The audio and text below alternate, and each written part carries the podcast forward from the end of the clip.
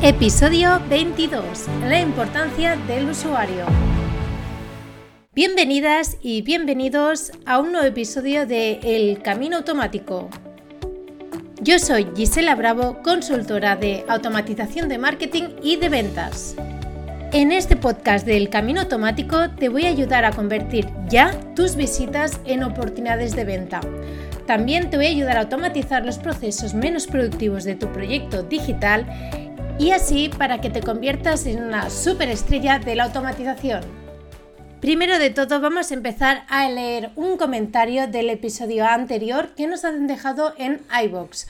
Tal y como os dije en el final de los anteriores episodios, me hace muchísima ilusión recibir vuestros comentarios y vuestros me gustas en todas las plataformas para escuchar los podcasts, pero en especial en iBox. El comentario del anterior episodio en este caso es de Miguel Antúnez, un compañero también de podcast que tiene un podcast genial sobre Excel y finanzas que os lo recomiendo 100% para potenciar tanto vuestras habilidades en Excel y aprovecharos al máximo de todo lo que se ofrece esta gran herramienta y también aprender muchísimo sobre finanzas. Así que no olvidéis escucharlo y sobre todo también recordaros de que mañana día 9 de julio en su episodio de su podcast me entrevista. Para mí realmente fue un placer participar en su podcast ya que a mí me encanta y como os lo vuelvo a repetir os invito a escucharlo. Después de toda esta pedazo de introducción, vamos a ir al tema de hoy. Hoy hablaremos sobre la importancia que tiene el usuario, por qué tenemos que tenerlo en el centro de todas las actividades y procesos que hagamos en nuestro proyecto digital o en nuestra empresa. Os voy a invitar a reflexionar, a que cada, a cada uno de vosotros penséis cuántas veces habéis dicho, yo es que en mi lugar lo que haría sería hacer a clic aquí. Yo, si viese esto, me inspiraría X. Yo, si fuese el usuario, no acabaría de ver esta imagen. Yo, si fuese el usuario, no entendería lo que está diciendo aquí. Yo, si fuese el usuario, no compraría porque X motivos.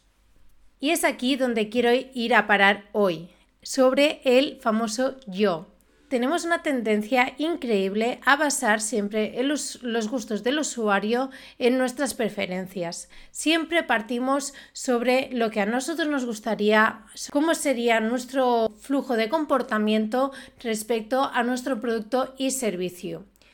Y lo siento mucho, pero tengo que decir que no hay nada que nos pueda llevar a un error tan grande como basar toda nuestra estrategia en esto. ¿Por qué lo digo? Porque Muchas veces estas hipótesis en las que partimos sobre lo que nosotros haríamos son incorrectas. Es muy complicado que hagamos un producto que está totalmente dirigido hacia nosotros. Nosotros tenemos un perfil personal con unas vivencias concretas, unos conocimientos concretos y no tiene por qué ser el mismo que el del usuario al que nos dirigimos.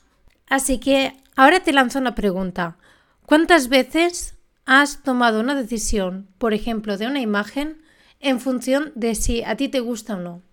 ¿Y cuántas veces te has basado en los datos? Seguramente, si no eres eh, una persona especializada, si no eres un UX, las respuestas serán muchas.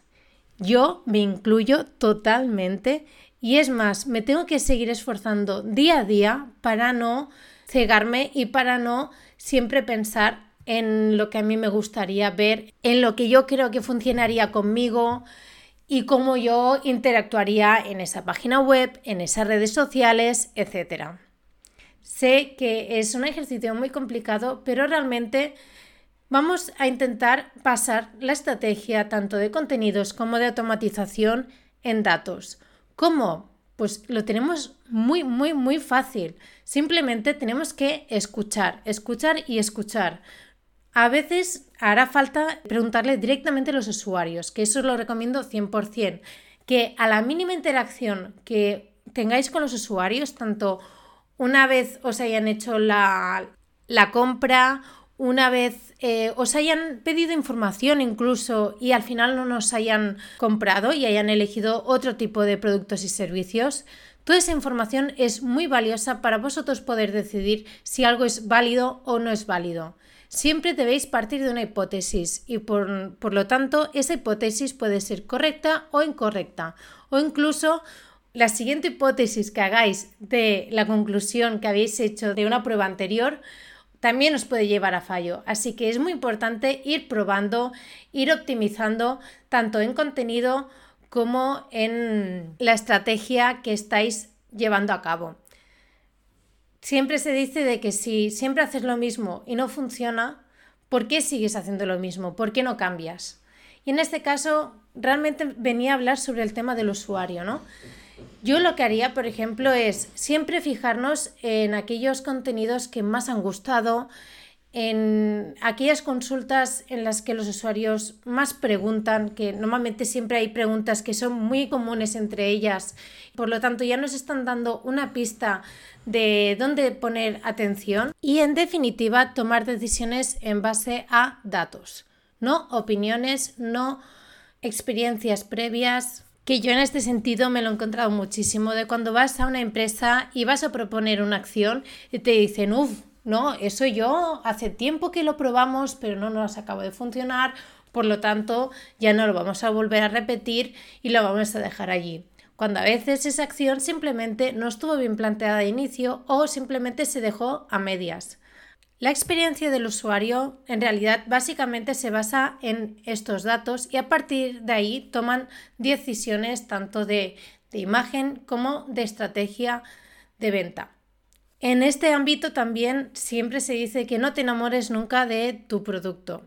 Es algo que duele muchísimo, yo lo sé. Además, sobre todo cuando eres eh, fundador o eres la persona que ha ideado esa idea de negocio o eres la persona que la ha iniciado desde cero. Sé que duele mucho porque al final le, coges cariño, digamos, es algo que forma parte de ti, pero es muy importante no obsesionarse con, con esa idea y estar abierto a pivotar, a probar e incluso a cambiarlo, el formato, aunque sea totalmente o parcialmente. Sé que cuesta mucho y hay muchas startups que también he visto que, han llegado a, morir simplemente por no escuchar a los usuarios, por no escuchar las necesidades que habían ahí fuera y simplemente intentar proteger la idea original y seguir ahí hasta, hasta el final.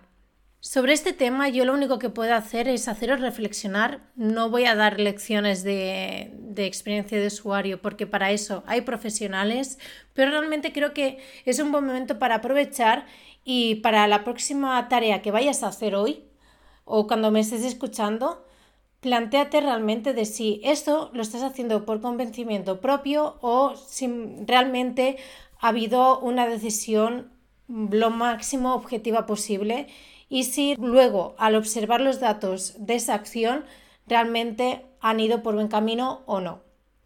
Es por eso de que también os invito a que me digáis si queréis que invite próximamente a una persona profesional de experiencia de usuario y hablemos realmente de este tema a nivel profesional y técnicamente.